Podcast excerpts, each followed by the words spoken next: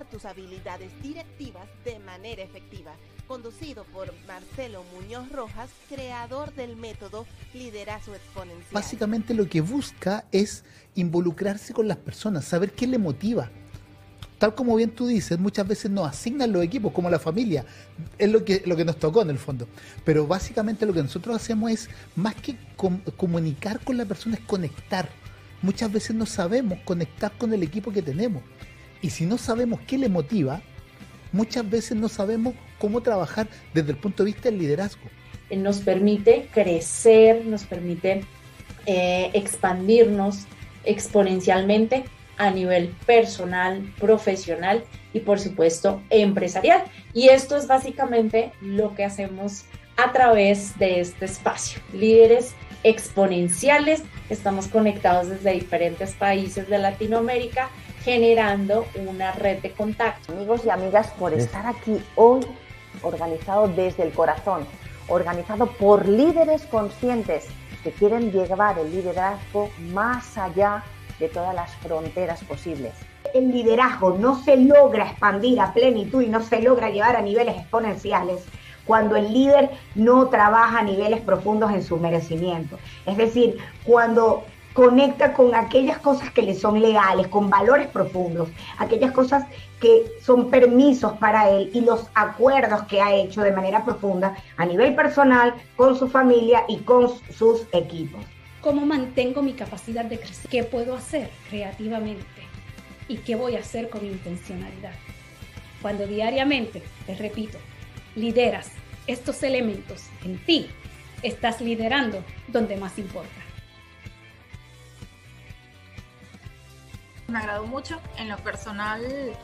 Creo que nos ayudó, bueno, a mí en particular me ayudó mucho en lo individual este, y súper aplicable todas tus herramientas en el día a día. me gustó muchísimo y, y como tú decías al comienzo, eh, hay que atreverse y la verdad es que eso me faltaba mucho y pude desarrollarlo en este taller. Y siempre es un plato en el buen chileno poder compartir todo, todas las, las, instancias de transferencia de conocimiento contigo. La enseñanza estupenda, yo por los años que llevo eh, he tenido muchos talleres, eh, mucha experiencia y yo sé que siempre te han felicitado, Marcelo, por la forma como lo haces, porque eh, una cosa es contar de lo que aprendí, de lo que me explicaron, de lo que leí y lo otro es contar de lo que yo...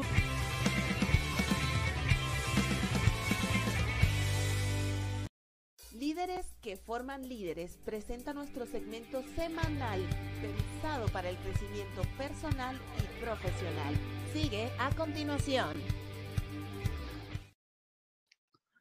Hola, bienvenido, bienvenidas a un nuevo podcast de líderes que forman líderes by liderazgo exponencial. Ya estamos en nuestro episodio número 12, aunque ustedes no lo crean, ya estamos en nuestra segunda temporada. Recuerden que la primera temporada nos enfocamos principalmente en las habilidades intrínsecas que tiene que tener un líder. En esta segunda temporada, ahora estamos hablando ya de herramientas más técnicas. Por eso estas temáticas que hemos ido cambiando ahora y hemos traído exponentes de distintas partes, de distintas visiones dentro de las corporaciones para ayudar a los y las emprendedores. El tema que traemos hoy día se llama técnicas para dirigir equipos de venta y hemos traído uno de mis mentores en, este tema, así que ahí vamos, a estarle preguntando hartas cositas para que podamos ir saliendo algunas dudas y algunas cosas que de repente no tenemos una buena percepción sobre las ventas. Recuerden compartir este episodio a través de las redes sociales, vernos cada semana en podcast.liderexponencial.org. Estamos también en LinkedIn Live,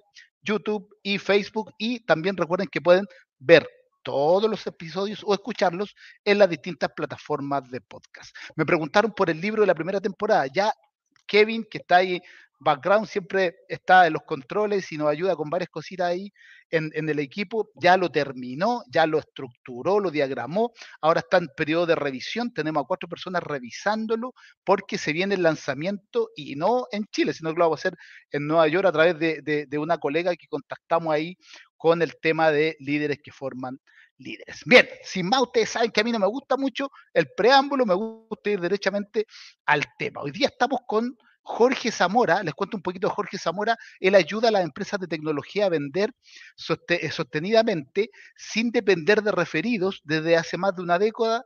Es ingeniero comercial de una universidad prestigiosa aquí en este país, Universidad Adolfo Ibáñez, máster en marketing y también máster en dirección estratégica de venta, emprendedor por excelencia, por eso hoy día en, la publicación decía que eh, tengo miedo de cuánto nos vamos a, a pasar en la hora, conduce un podcast de más de 600 mil descargas y es una antiguo columnista de revista Channel News. Don Jorge Zamora, ¿cómo está? Gusto en saludarlo. Gracias por estar con nosotros. Hola Marcelo, qué bueno verte. Gracias por la invitación, primero que todo. Así que feliz de estar acá en tu podcast. Bien, buenísimo. Oye, sí, eh, hemos ido cambiando ahí un poco las temporadas, porque hay herramientas, estoy de acuerdo que el liderazgo es importante, pero también hoy día los nuevos líderes necesitamos herramientas eh, súper importantes y este tema de la venta es fundamental, ¿no? Sí, bueno, en realidad dicen, ¿no? Que uno siempre está vendiendo en el sentido de persuadiendo a otras personas. Entonces, podríamos decir que es una disciplina más transversal de lo que me parece, tal vez. Totalmente. Y fíjate que nos cuesta mucho ah, muchas veces hacer entender áreas eh, transversales de que siempre estamos vendiendo. E, e internamente. No sé cómo, cómo te, ha tocado vivir eso. Vamos al tiro al tema, Jorge, que, nos interesa. Y mientras te vamos a ir presentando y contando cosas tuyas, ¿cómo ves esto cuando dicen, oye, yo enseño a vender? o, no sé, ¿cómo, cómo es tu speech? ¿Cómo, cómo, cómo lo toman las corporaciones? Mira, el, esto se puede abordar de varias maneras. Una, una mm, que fue Peter Drucker. ¿Me escuchan? Creo que fue Peter Drucker que que la, creo que es él, que, que las empresas son fábricas de clientes, funcionalmente. No digo esencialmente, pero al menos funcionalmente. Entonces, si una, una empresa es una fábrica de clientes y la, empresa, y la fabricación se detiene, básicamente se detiene la empresa, deja de existir. Yo sé que esto es bien obvio, pero es súper importante. Entonces, eh, por más que hayan áreas de soporte que son valiosísimas como logística, administración, finanzas, contabilidad, operaciones, lo que sea, todo, toda esa maquinaria se mueve solo si es que tenemos clientes felices que siguen comprando. Si eso se llega a interrumpir, la verdad es que el buque se hunde y no tenemos nada. Es decir, nuestra empresa básicamente desaparece. Pues, entonces, em, cuando, cuando tú te acercas a, tocar estos temas con cualquier empresario o cualquier emprendedor o cualquier gerente que tiene alta responsabilidad, por supuesto que les interesa porque sin clientes no hay nada, absolutamente nada. Y eso ponerlo en vista. Y eso hace que conversar estos temas no sea difícil. Al contrario, son los temas de, del día a día. Y vemos que tienen alta atracción en general en redes sociales, también en seminarios y webinars. Sí, oye, y, ahora he visto también TikTok. No sé si tienes pensado abrir esa plataforma, pero hay gente que ya está dando tips de venta en TikTok. Qué genial. No, me parece perfecto, está súper. mira, dicen que la mejor herramienta de venta es el conjunto de todas las herramientas. Y, y si pueden incorporar TikTok, está genial. Si funciona, háganlo. Bien, bien, buenísimo. Oye, vamos al tiro con algunas preguntas claves que, me interesaría que, nos fueras contando a nuestro público. Recuerda que nuestro público está en Hispanoamérica, así que ahí eh, tenemos. Voy a hablar más lento. Voy a hablar más lento y voy a modular, porque voy a dejar de hablar en chileno, voy a hablar español, que es un idioma más. ¿ah? Sí, sí, sí, los modismos. Por eso yo siempre hago este hincapié para que no nos quedemos ahí con algunas dudas. Bien. Eh, excelente. Jorge, lo primero, ¿qué es lo que nadie quiere reconocer en cuanto a las ventas? Porque mucho se habla, y, oye, no es que todos tenemos que vender. Dice, no, estáis locos. Cuéntame un poquito sobre eso. Buena pregunta. ¿Qué es lo que nadie quiere reconocer respecto eh, a, la gestión de ventas? Yo creo que esto es una opinión, ni siquiera no es que tenga un estudio ni nada por el estilo, pero es lo que veo todos los días.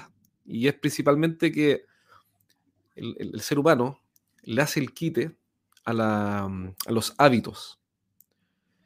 ¿Y qué implica esto? Implica que mm, el resultado de ventas es sencillamente el resultado que nace de los hábitos de un individuo.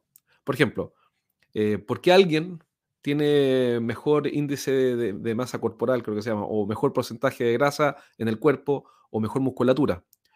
Por supuesto que puede ser porque tiene una genética que lo predispone, pero esencialmente es porque tiene mejores hábitos. Eh, las personas que tienen mejores resultados básicamente tienen mejores hábitos. Entonces, eh, ¿qué es lo que nadie quiere reconocer? Que la pregunta original, yo creo que gran parte es eso, que, que somos resultado. Yo te diría que la respuesta es, somos resultado de nuestros hábitos. Pero eso es una verdad súper incómoda porque sacaban las, las excusas. Yo ahí en ese momento dejo de culpar al gobierno, sea que sea, siempre es bueno tener un gobierno para culpar, dejo de culpar a los, al dólar, a los chinos, a la economía, al ministro de Hacienda, a lo que sea. Entonces, si uno dijera, bueno, ¿qué es lo que nadie quiere reconocer? La cruda realidad es que somos el resultado de nuestros hábitos y si quieres vender más, cambia los hábitos. Eso yo te diría que es como lo... Pero es incómodo porque si alguien, si llega un vendedor del equipo y te dice, oye, Marcelo, yo quiero que me ayudes a vender más, la respuesta que uno podría darle es, entonces, cambia tus hábitos. Pero eso es una respuesta dura, no es una respuesta eh, políticamente correcta. No es una, respuesta... que nadie quiere escuchar esa respuesta. No sé si tú que eres experto en liderazgo, no sé si me puedes complementar eso. No, nos pasa todo el tiempo, todo el tiempo. Oye, y les cuento, ah, Jorge tiene unos programas muy, muy, muy entretenidos. Y me acuerdo que nos, hinchaba, nos decía, ya, pero ¿cuándo? ¿Y cómo lo vamos a hacer? Y sé periódico y estructúrate. Fíjate que yo ah. tengo una frase con los líderes mucho sobre esto, que en el fondo es, el día en que yo, Marcelo Muñoz, me di cuenta que las cosas buenas y malas que me pasaban dependían de mí, cambió completamente la visión del mundo. No sé qué opináis. Sí, claro, sí, porque tomaste responsabilidad del asunto. Porque, si en el fondo eh, vivimos en un mundo de excusas en general, ¿ah? en general. Y salir de ese mundo de las excusas para hacernos cargo es doloroso porque ahora eh, tengo que ser valiente y asumir. No son mis clientes. Cuando mis clientes no compran mi producto, no es que ellos no entiendan, no es que a ellos no les guste, no es que eh, ellos sean tontos y no se han dado cuenta de lo fantástico que somos nosotros. No, no, no, no, no. Ahí nosotros usamos un término, un concepto en el cual sí creo, y es que el mercado no se equivoca nunca. Nunca. Cuando no te compran algo es porque no calientas a nadie, como decimos, no calientas, no entusiasmas a nadie. Cuando tu cliente se desinteresa, bueno, es que no eres interesante. Cuando tu cliente dice, ¿sabes qué? Mira, encuentro cara la propuesta, es cara tu propuesta, es cara. No está mintiendo. Este, cuando te dicen, no, pero es que es igual a la competencia, bueno, eso es, es igual a la competencia. Cuando te dicen que tu producto es caro, es cierto, es caro. En el sentido de que lo perciben caro. No es culpa del cliente. Él no está actuando mal, él está actuando bien. Cuando un cliente no te contesta el teléfono es porque tú no eres interesante o lo suficientemente interesante para que te contesten el teléfono. Entonces, el mercado no se equivoca nunca. Cuando uno asume eso, también ayuda a cambiar el, sentido de realidad, eh, la percepción de las dificultades. Claro, mira, qué interesante, porque, y esto lo, lo, conversaba con mi hija hace unos días. Si vas a un restaurante caro, pero si la comida es rica, lo pagaste. Pero si fuiste a un restaurante barato y la comida es mala, igual es caro, ¿o no? Sí, sí claro, exacto. El, tema es que los clientes, cuando dicen que el cliente siempre tiene la razón o nunca tiene la razón, en una discusión no necesariamente, pero en la elección siempre tiene la razón. En la elección, cuando un cliente no te elige, o te encuentra caro, o no te cree, o no te considera capaz de resolver su problema, o no te percibe como experto, él tiene razón es, tu responsabilidad, uno, ¿no? Es uno el que tiene la responsabilidad de, cambiar las cosas, de educar al cliente, de enseñarle, de demostrar valor, etcétera. El, mercado no se equivoca. Y eso también es otra realidad, otra, otra verdad incómoda. Entonces, por un lado, tenemos una, verdad incómoda que es que somos el resultado de lo que repetimos. Y lo segundo es eso, que el mercado no se equivoca. Así que si tienes problemas para vender, el problema es tuyo, no del cliente. Y ahora tú tienes que hacer, o uno tiene que hacer toda la revisión para precisamente revertirlo. Entonces son verdades incómodas. Pero son poco populares. Imagínate que, ¿quién iría, Marcelo? ¿Quién iría a una charla o un seminario eh, si yo hablara de estos temas? No iría nadie, porque todo, todo el mundo quiere escuchar mentiras. Pues, pero lógico, pues, si la gente en política es muy similar a la gente, o sea, las personas son en política como son en todo, quieren escuchar a un mentiroso decirles cuestiones que no van a ocurrir para soñar con un futuro imaginario del cual ellos no se van a hacer cargo. Eso eh, pasa también con las audiencias y con los contenidos que uno genera. Entonces, estas verdades incómodas no son muy eh, webineables. No es muy difícil hacer un webinar sobre la, verdad incómoda. Totalmente, totalmente. Oye, qué interesante. Ahora, en este mismo contexto, entonces, ¿cómo serían las ventas en el futuro? ¿Cómo te las imagináis tú o cómo serían? Otra verdad incómoda. los, o sea, por supuesto que yo tú sabes, ¿no? Si, si, yo pudiera predecir el futuro, no estaría haciendo este webinar, estaría eh, comprando, no sé, eh, commodities o acciones, pero, pero mm, seríamos todos millonarios, digamos. Tú también, pues seríamos socios en eso. Entonces, claro. lo que yo tengo es una percepción Y esa percepción eh, no solamente se basa en el pasado, eh, sino que, porque dicen, ¿no? Que el pasado es insuficiente para entender el futuro por, por, el mundo en que vivimos, pero si tú observas lo que está pasando hoy día, em, lo, que, lo, que, lo que está pasando, y sobre todo con el tema de la pandemia se, se aceleró, es que los gringos tienen una frase que dice, The winner takes all. Entonces, el ganador se lleva todas las piezas, se lleva todo. ¿Qué quiere decir eso? Que los grandes ahora son más grandes y los pequeños son más pequeños. Vivimos en un mundo que está siendo distorsionado por la crisis económica, que está ahí más escondida bajo la alfombra, pero, eh, pero hay una crisis estructural. Los, países están endeudados, Estados Unidos está reventado en deuda. Bueno, no soy economista, no podría decir si va a poder. Bueno, pero el punto es que vivimos en un mundo en el cual eh, los fuertes se hacen cada vez más fuertes y los débiles se hacen cada vez más débiles. Por ejemplo, ¿cuál es el poder de, el poder de negociación de un sindicato en el mundo moderno que está cada vez más robotizado? ¿va a aumentar o va a disminuir? Va a disminuir en la medida en que aumente, la robotización. Em, y eso va a ser más fuerte a los que ya son fuertes. Y no es que esté a favor ni en contra de los sindicatos, no es el punto. El punto es que, em, otro ejemplo, con la pandemia, ¿los locales comerciales pequeños se fortalecieron o se debilitaron? Se debilitaron. ¿Quiénes crecieron? Los grandes retailers principalmente los grandes marketplaces. Entonces, Amazon no salió debilitado, entiendo yo. Bueno, es que este no es, mi tema de especialidad, pero estoy respondiendo a una pregunta eh, según cómo entiendo las cosas, pero Amazon no salió debilitado de esta crisis. Eh, los grandes retailers y los grandes e-commerce eh, no salieron debilitados, salieron fortalecidos. Porque además cambiaron los hábitos de consumo y como tienen la capacidad instalada para poder abastecer mm. a esa mm, a esa demanda, a esos clientes que quieren comprar todo en línea con un servicio increíble. Entonces, quedaron muy bien parados finalmente. Eh, ¿Y qué pasó con el pequeño comercio tradicional? No quiero decir que desapareció, pero está, si tú vas a cualquier lugar, eh, date una vuelta por un barrio cualquiera donde habían locales comerciales, ya no están los mismos de antes. Hay muchos que cerraron para nunca más abrir.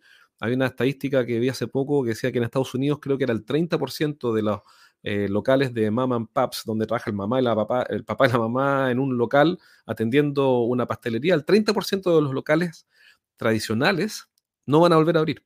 Cerraron y no van a volver. Un 30% de los que cerraron no van a volver a abrir. Entonces, ¿qué quiere decir eso? ¿Qué tiene que ver con las ventas? Lo que quiere decir, lo que, lo que eso me hace pensar a mí es que los que tienen éxito hoy día van a tener más éxito y los que no están teniendo éxito hoy día van a tener cada vez menos éxito. Ahora, ¿quiénes son? en el mundo de las ventas, que es lo como yo lo percibo, por supuesto que esta es una opinión, no, es una certeza total.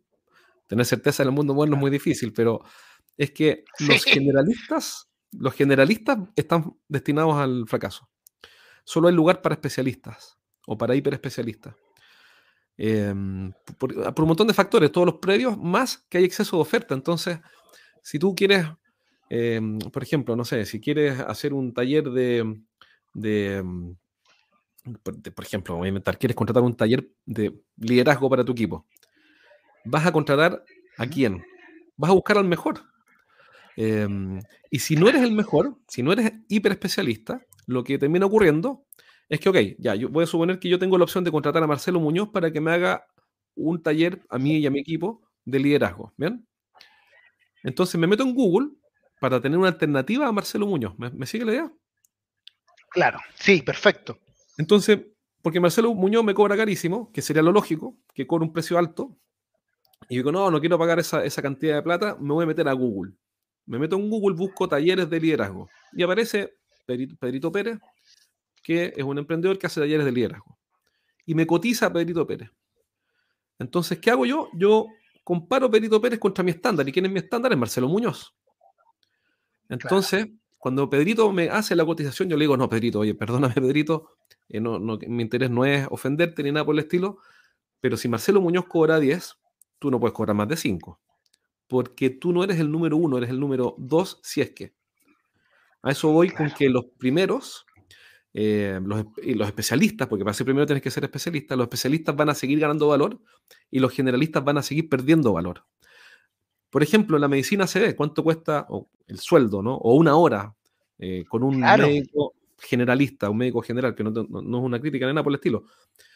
Pero te aseguro que es mucho más barata una hora de consulta con un médico general que con un doctor hiper especialista en cálculo de la vesícula y tú tienes un cálculo de vesícula. Y el doctor hiperespecialista con un cálculo, para cálculo de la vesícula tiene hora para tres meses más. El generalista está en la agenda vacía. Es un mundo cruel para los que no son hiperespecialistas. Así lo veo. Y eso es lo que quería pasar en venta. Es decir, para terminar, un poco larga la respuesta, prometo que la próxima... No, dale, dale, me encanta, me encanta. me encanta, me encanta. Pero yo creo que vivimos en un mundo cruel que va a ser cada vez más cruel con todo aquello que no sea extraordinario. Es decir, creo que vivimos el fin de los resultados aceptables. Solo queda espacio para lo extraordinario, en lo que creo.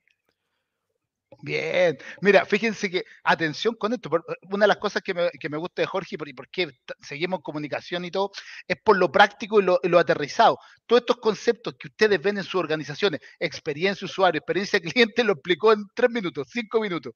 es que la experiencia cliente, si no es, fabulosa, no sirve. No hay lugar para lo que no es extraordinario. Totalmente. El efecto wow, todo eso que ustedes ven en la teoría en un librito, aquí está explicitado. Y concuerdo contigo, tú sabes, yo tengo una sordera en, el oído izquierdo y el doctor que me atiende lo tengo que tomar ahora cada, para tres meses más, porque el viejo es el único en Chile que ve ese tema, de los buenos, y estoy dispuesto a pagar por ello. Exacto, entonces ahora, ¿qué pasa si es que yo vendo desarrollo de software?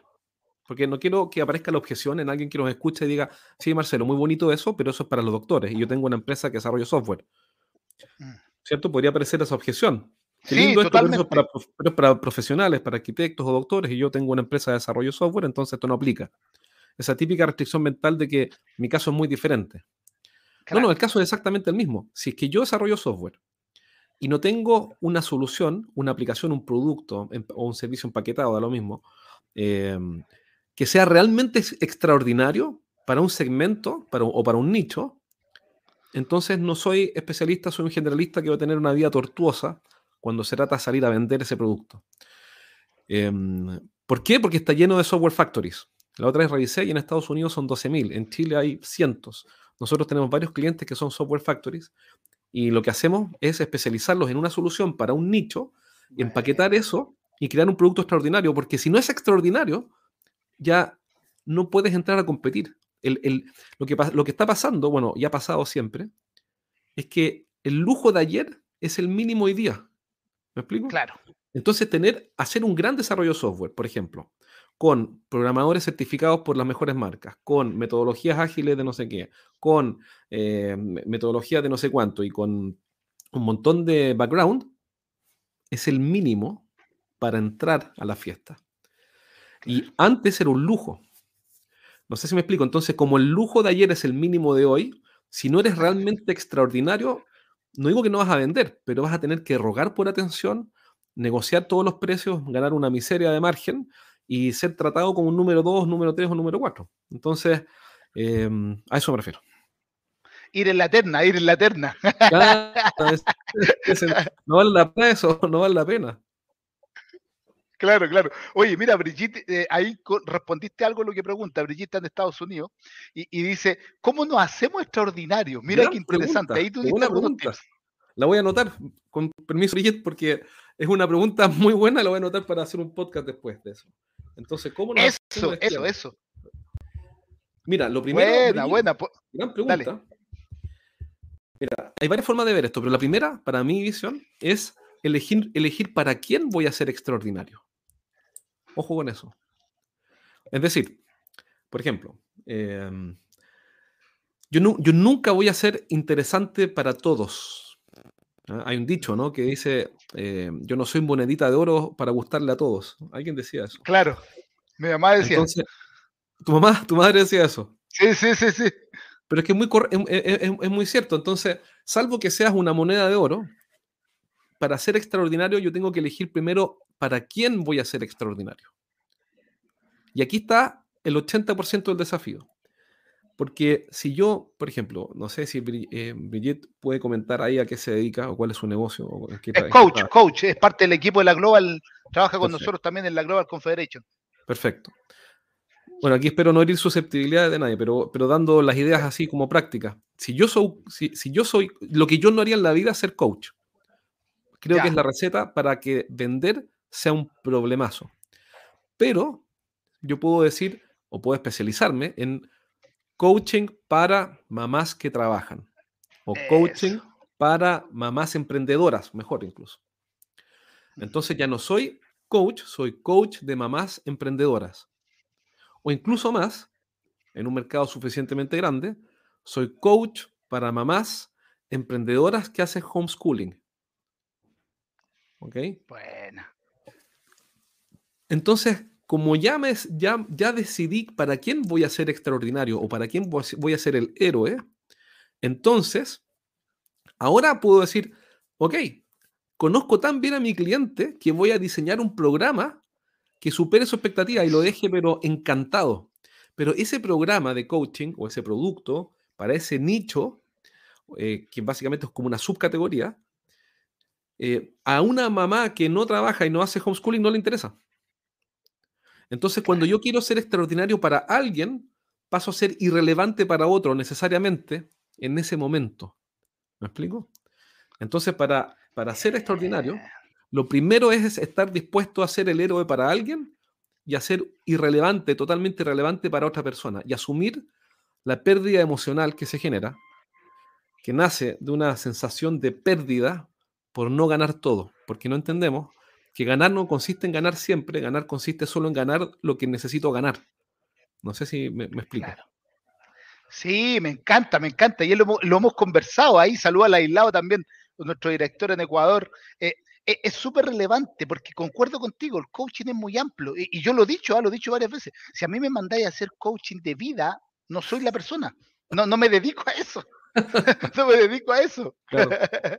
bien, Brigitte, bien, bien la aislado. Mira, tenemos también aquí de México. ahora, para terminar la respuesta, eh, no, quiero, no quiero alargarme mucho en la respuesta, pero así como para darles algún tip interesante, eh, hay un libro muy bueno de Seth Godin que se llama Purple Cow.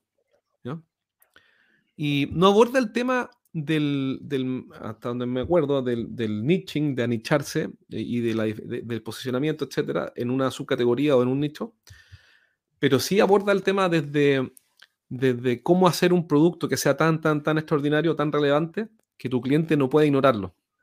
Entonces, el libro se llama Purple Cow, se lo recomiendo harto y me parece bien desarrollado ese tema.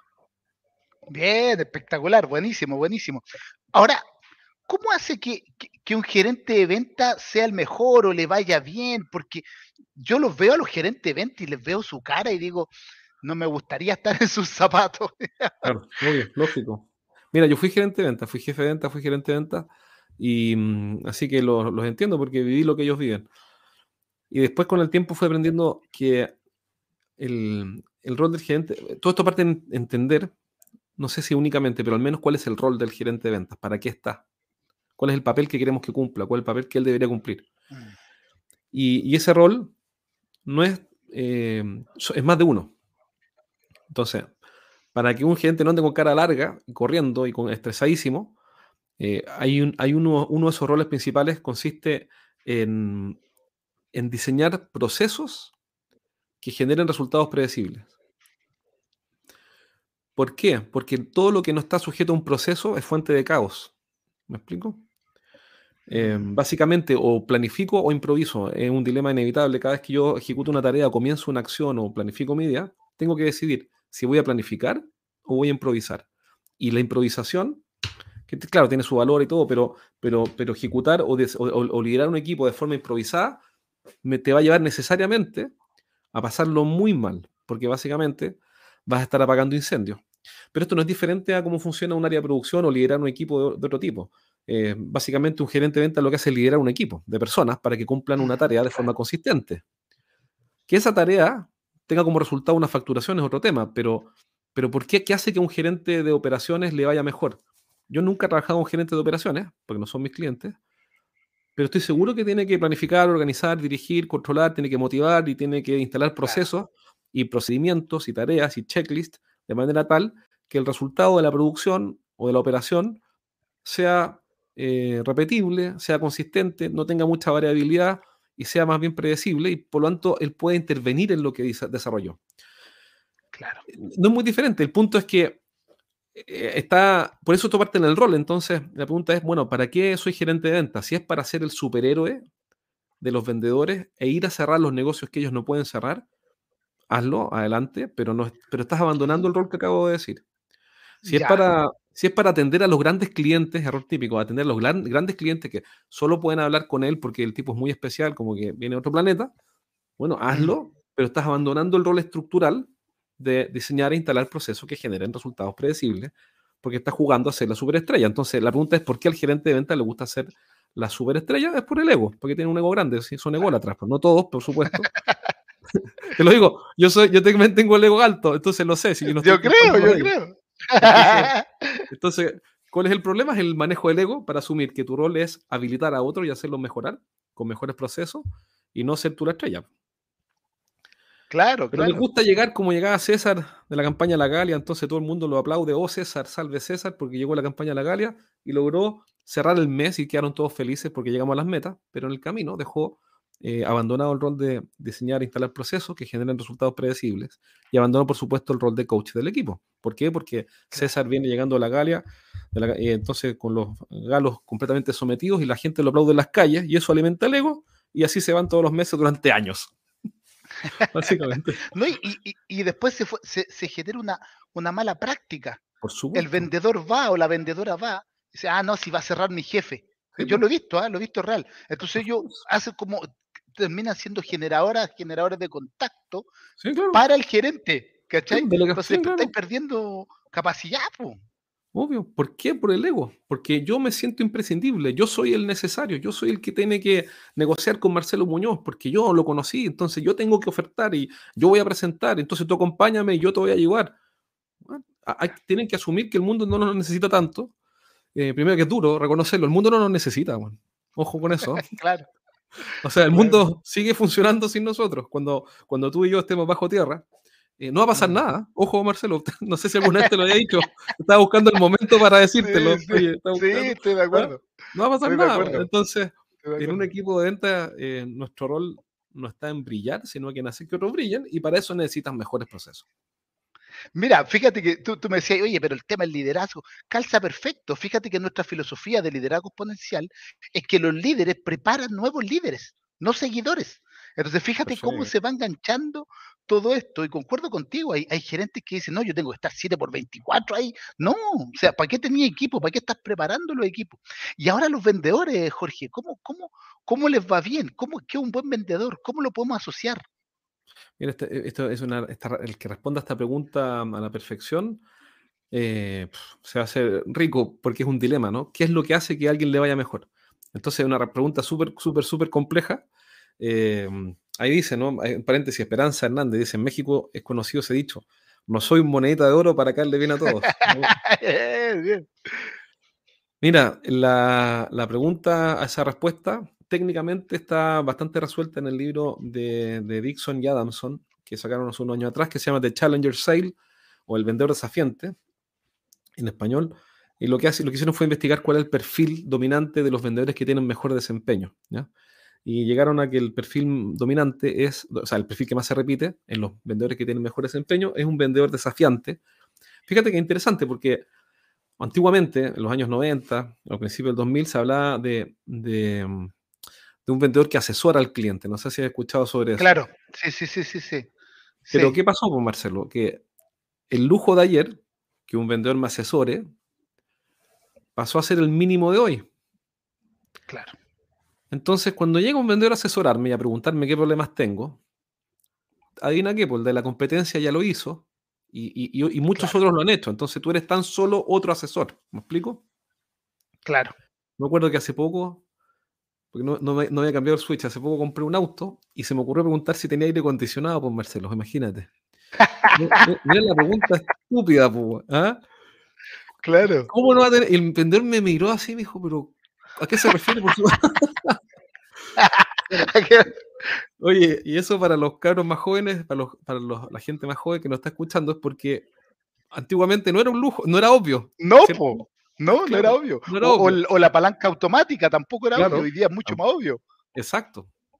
Entonces, eh, pasó lo mismo con el vendedor. Es decir, el lujo antes era un vendedor que iba a preguntar, investigaba y tomaba y, y, y te asesoraba para resolver problemas. En un mundo con exceso de oferta, que es otro componente adicional, bueno, que me asesoren y me ayuden es el mínimo. Ya no es un lujo, es el mínimo de hoy.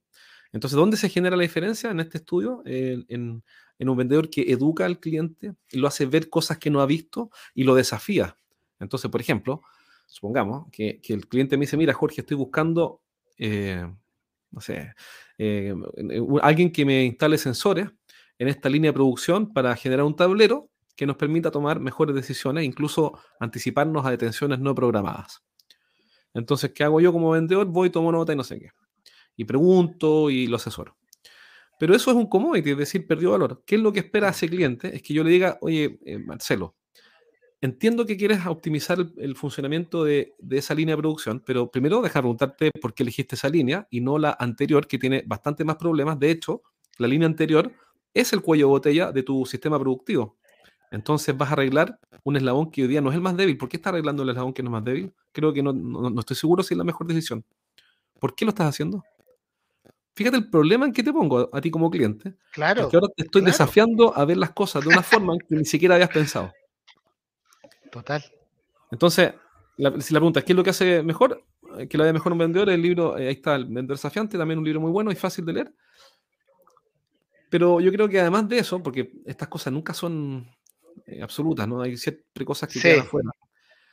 Yo sigo creyendo, porque es lo que sigo viendo en realidad, que es la capacidad de repetir cosas buenas. Es una cosa buena que se repite en el tiempo, es una virtud. Una virtud es la repetición de, una buena conducta, es decir, son buenos hábitos. Las virtudes son buenos hábitos. Y los vicios son malos hábitos. Por ejemplo, decimos que fumar es un vicio porque es un mal hábito. Y hacer ejercicio es un buen hábito y podríamos decir que una persona adquirió la virtud de hacer ejercicio. Entonces, eh, ¿qué es lo que hace que un vendedor le vaya mejor? Es precisamente que tiene incorporado mejores hábitos. Eh, y hábitos en diferentes cosas. De partida, conocimiento interno.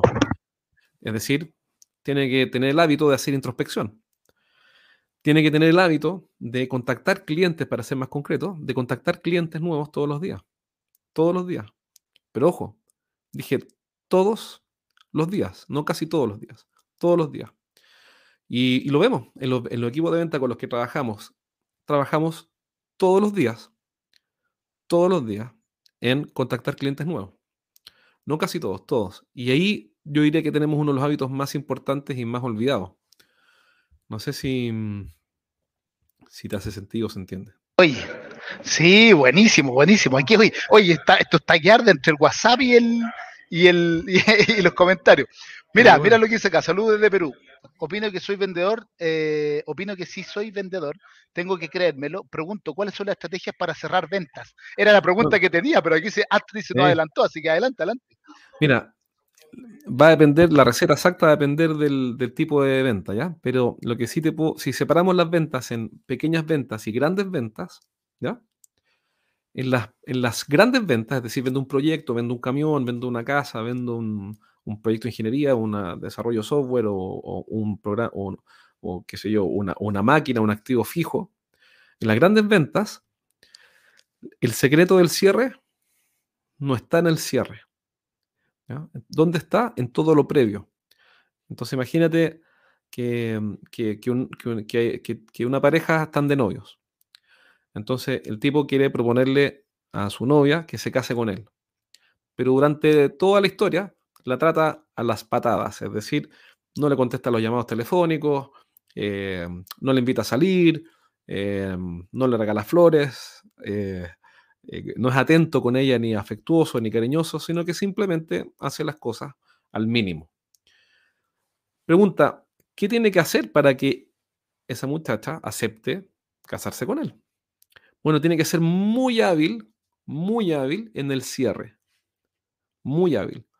¿Por qué? Porque hizo las cosas al mínimo antes y ahora va a tener que conquistarla en 45 minutos y, eh, y, en el fondo lograr un gran sí.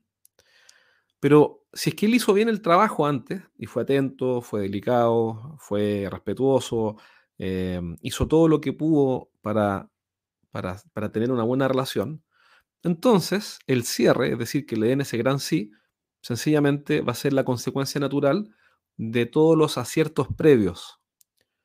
Entonces, el gran secreto en el cierre es que la mirada no puede estar puesta en el cierre, tiene que estar antes del cierre.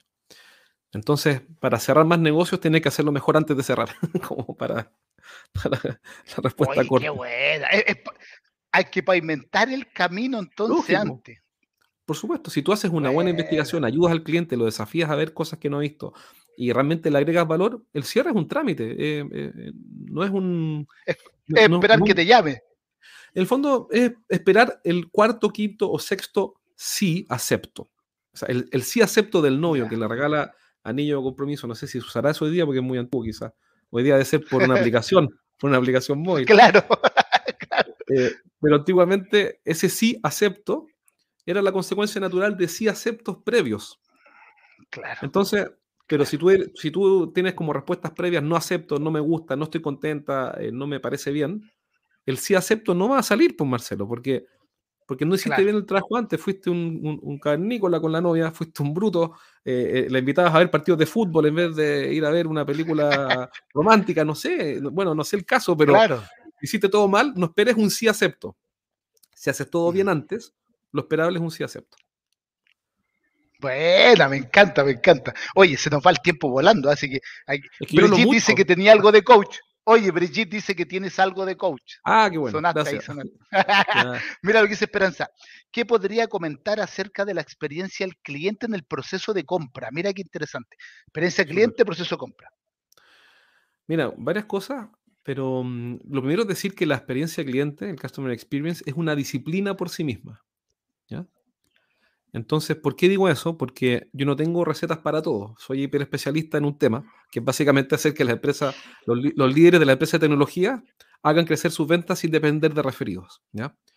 Entonces, dicho esa, dicha esa aclaración de que no soy especialista en esa materia, eh, sí te puedo dar algunas impresiones. Mira, eh, de partida, que todos los procesos de venta desconocen que lo que está ocurriendo es que alguien está comprando.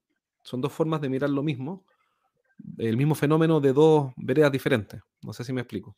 Mm, ¿ya? Entonces, voy al mundo business to business, donde, o ventas de empresa a empresa, que es donde, bueno, he trabajado toda la vida y donde menos se desarrollan estas cosas. Porque normalmente tendemos a asociar en la, customer, la experiencia del cliente en el mundo del consumo masivo. Claro. Normalmente. ¿ya? No digo que estás ahí, pero es como donde más se desarrollan. Normalmente el mundo industrial o business to business viene un poco más atrás en la línea de tiempo y en el desarrollo, porque son mercados, creo yo, que la razón es que son mercados menos competitivos en general.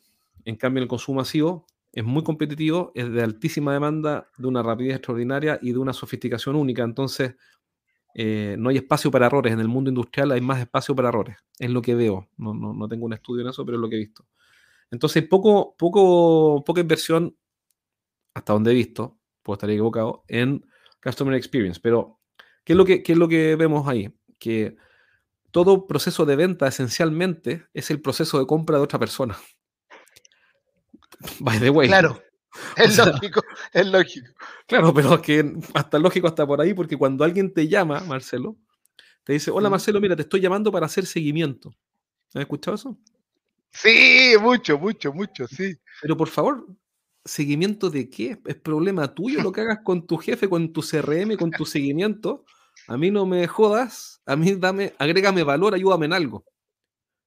Entonces, yo te diría que lo que desconocemos es que, o lo que pasamos por alto es que todo proceso de venta es el proceso de compra de alguien y por ende mi esfuerzo tiene que tener como punto de partida eso. Si yo voy a llamar a Marcelo, por ejemplo, para preguntarle si va a aceptar o no la cotización que le envié, lo que no puedo hacer es desconocer eso y decirle, Marcelo, hola, te llamo para hacer seguimiento y saber si van a aceptar o no la cotización. Porque eso no agrega ningún valor. A Marcelo no lo mejoró el día, ni le agregó Claro. valor, ni le sirvió de nada. Pero lo que sí puedo hacer, por ejemplo, es llamar a Marcelo y, por ejemplo, decirle a Marcelo, por ejemplo, de hecho lo acabamos de hacer en la consultora recién.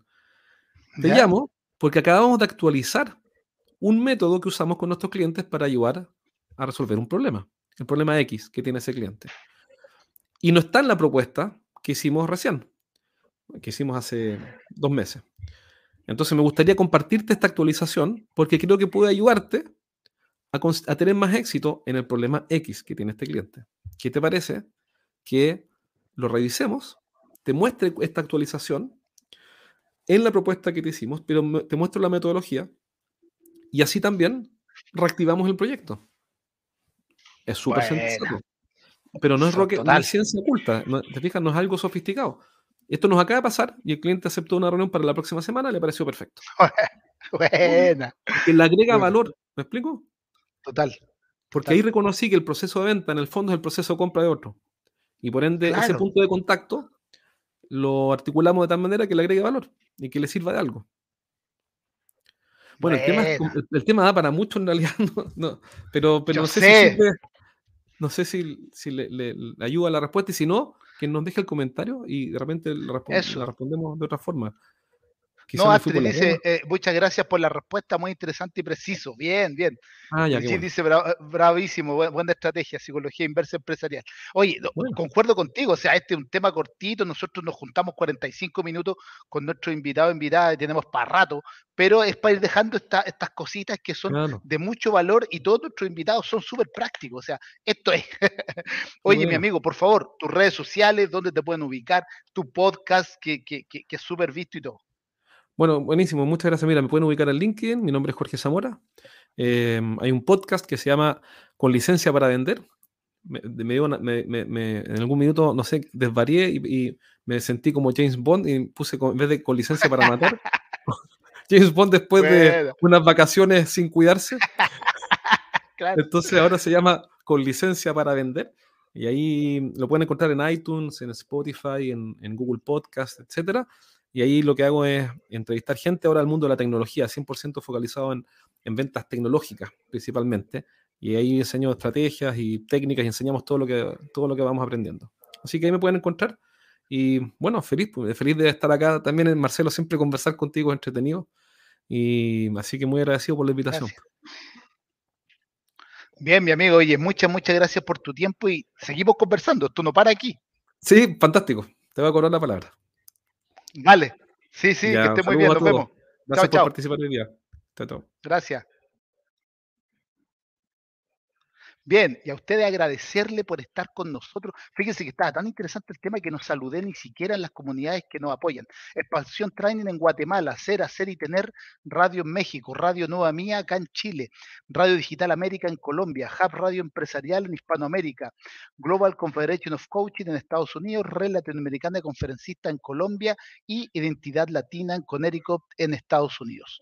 Nos vemos en un próximo episodio la próxima semana. Recuerden, para los que están en Estados Unidos, Florida, la próxima semana estaré en Telemundo 34 en un espacio ahí, así que para que lo vayan viendo, vamos a estar todas las semanas para que no se lo pierdan y estén ahí atentos, atentas a lo que vamos a ver. Gracias a ustedes por estar con nosotros. Soy Marcelo Muñoz y nos vemos la próxima semana en otro episodio de Líderes que forman Líderes by Liderazgo Exponencial. Chao, chao. Adquiere nuestro libro Hackeando el Cambio, bestseller en Amazon y aprende a hackear el cambio como todo un líder exponencial.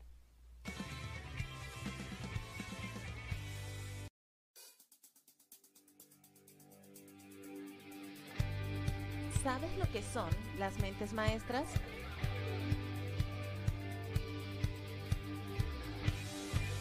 ¿Estás interesado en elevar tu carrera profesional a un nivel exponencial?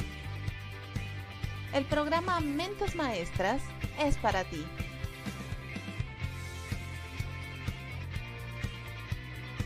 Únete a un grupo de personas con un objetivo en común y alcanza la meta deseada en conjunto.